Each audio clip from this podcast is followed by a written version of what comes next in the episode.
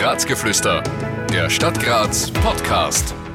Weiter geht's mit dem zweiten Teil zur seelischen Gesundheit. Warum braucht es eigentlich einen eigenen Tag dafür?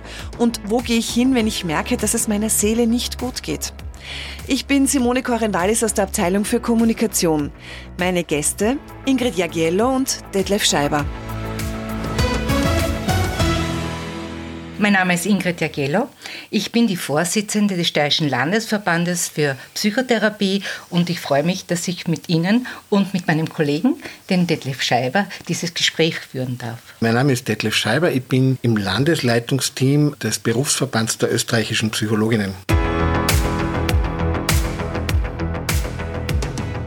Wir haben in der ersten Folge schon sehr, sehr viel über seelische Gesundheit gehört.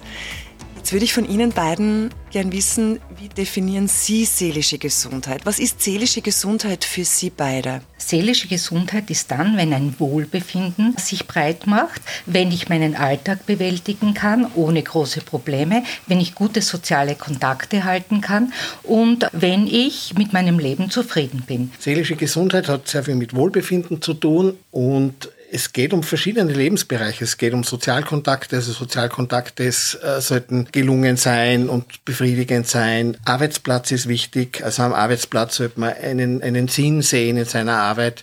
Familie, Sexualität, aber auch die körperliche Gesundheit, weil da gibt es einen ganz einen engen Zusammenhang zwischen körperlicher und, und psychischer Gesundheit. Der Dr. Zeder hat gesagt, es wäre mal wichtig, wenn jeder von uns fünf Minuten glücklich wäre am Tag. Das klingt irgendwie so, so einfach. Ist es das? Bevor wir in den Zustand des Glücklichsein kommen, wäre ein erstrebenswerter Zustand die Zufriedenheit.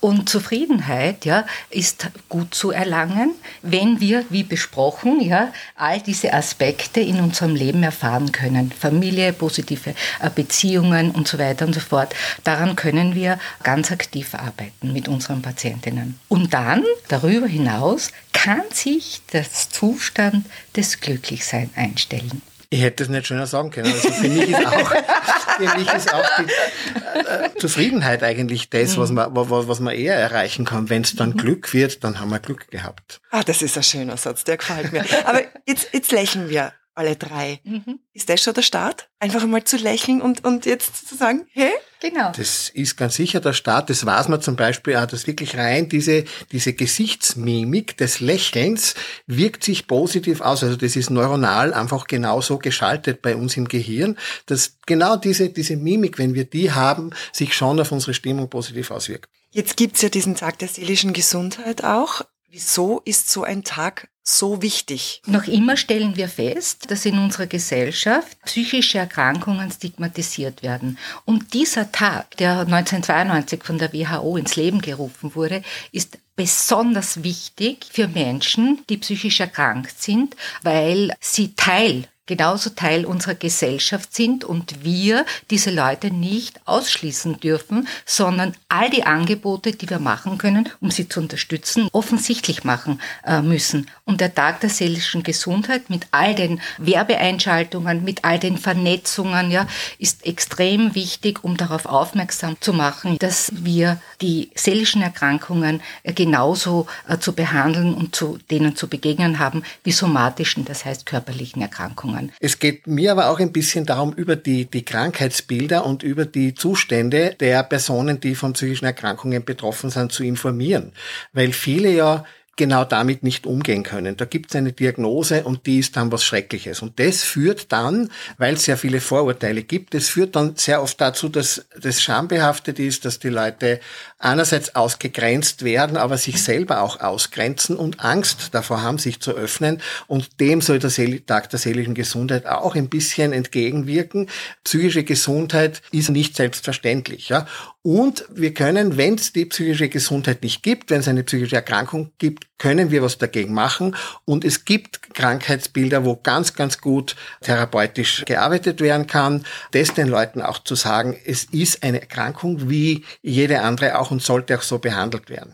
Ein wichtiger Punkt äh, ist noch ja die Stigmatisierungen in der Schule. Und ich glaube, da ist es ganz, ganz wichtig, dass wir ganz vorzeitig mit präventiven Maßnahmen beginnen. Die Schulpsychologie und die die psychotherapeutischen Unterstützungen für die Schule sind hier ganz, ganz wesentlich. Denn äh, psychische Erkrankungen zu erkennen, das ist nicht leicht. Und Patienten, die erkrankt sind, ja, die machen oft ein sogenanntes Doktor-Jogging, sage ich einmal, gehen von Arzt zu Arzt, bis endlich einmal erkannt wird, dass eine psychische Erkrankung im Hintergrund ist. Ja. Aber beginnt es schon im, im Kindesalter in der Schule? Manchmal, Natürlich, manchmal schon. Viele Kinder sind aufgrund unterschiedlicher Erfahrungen oft schwer traumatisiert, ja, und mhm. es wird leider oft nicht erkannt. Und darum ist es auch ganz, ganz wichtig, diese frühen Hilfen so früh wie möglich zu initiieren. Wie viele Menschen brauchen eine Behandlung? 39 Prozent in Österreich sind psychisch 39 Prozent geht man davon aus. Ja, das, Im Erwachsenenbereich, äh, bei den Kindern ist es noch höher. Bei den Kindern ist es, ist höher. Aber ja, selbstverständlich. Diese 39 Prozent ist eine Zahl vor Corona. Ja. Ja, diese Erhebung wurde Aha. im Jahr 2020 abgeschlossen. Ja. Da ist die, da, sind die Effekte, die wir durch Corona gehabt haben, noch gar noch nicht dabei. Gar nicht dabei. Und man geht davon aus, dass zwischen einem Drittel und zwei Drittel aller Berufsunfähigkeitspensionen mhm. auf psychische Erkrankungen zurückzuführen sind. Ja? Genau. Und von, von den Krankenständen her, Arbeitsunfähigkeit, sind auch psychische Erkrankungen eine der häufigsten Ursachen. Bei den Jugendlichen haben wir Zahlen, da gibt es diese Donau-Universität Krems, diese Studie, die ist aber schon jetzt zwei Jahre alt und da haben wir gesehen, dass die Zunahme an Depressionen mehr als die Hälfte gestiegen ist, dass die Angsterkrankungen gestiegen sind, ja. Essstörungen. Also Essstörungen, ja. Und nicht nur bei Mädchen, sondern vor allem bei den Burschen die ja lang nicht erkannt worden sind. Ja, also den Kindern und Jugendlichen geht es wirklich schlecht. Aber jetzt ist ja so, jetzt macht die Stadt Graz eben diese Kampagne zur seelischen Gesundheit. Wir haben auch auf graz.at seelische Gesundheit ganz, ganz wichtige Anlaufstellen zusammengefasst. Also Selbsthilfegruppen, natürlich auch die mhm. Berufsverbände.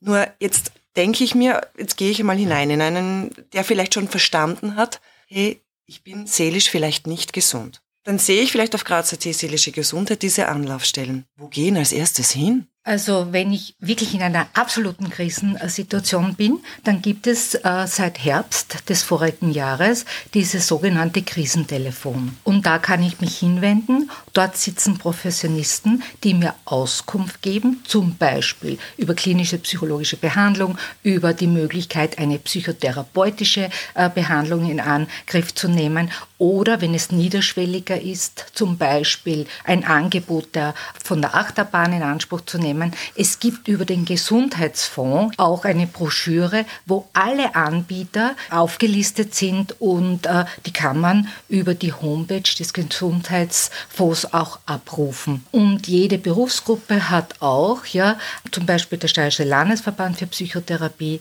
wir haben eine Infostelle, wo Patienten sich direkt an uns wenden können und Informationen über Psychotherapie oder auch über freie Psychotherapieplätze erhalten können. Also das eine, was die Kollegin sagt, sind eben Institutionen, ja, wo, wo Leute sich hinwenden können und äh, die Berufsverbände. Wir vertreten ja die Berufsgruppen und äh, insbesondere äh, Psychologinnen und Psychologen und äh, Psychotherapeutinnen und Psychotherapeuten, die in freier Praxis auch arbeiten. Und da gibt es eben auch äh, eben bei den Psychotherapeuten und auch bei uns Psychologinnen Anlaufstellen oder, oder im, bei uns ist es in Wirklichkeit eine, eine Suchmaschine im Internet, Psychnet, äh, wo man dann Kolleginnen und Kollegen finden kann. Aber ist trotzdem der erste Schritt dieser schwere Schritt, von wegen, ach, ich muss zum Seelenklempner oder ich muss zum Seelendoktor. Ist es wirklich noch so schlimm in unserer Gesellschaft, dass man vielleicht sich sogar schwer tut, Hilfe zu suchen?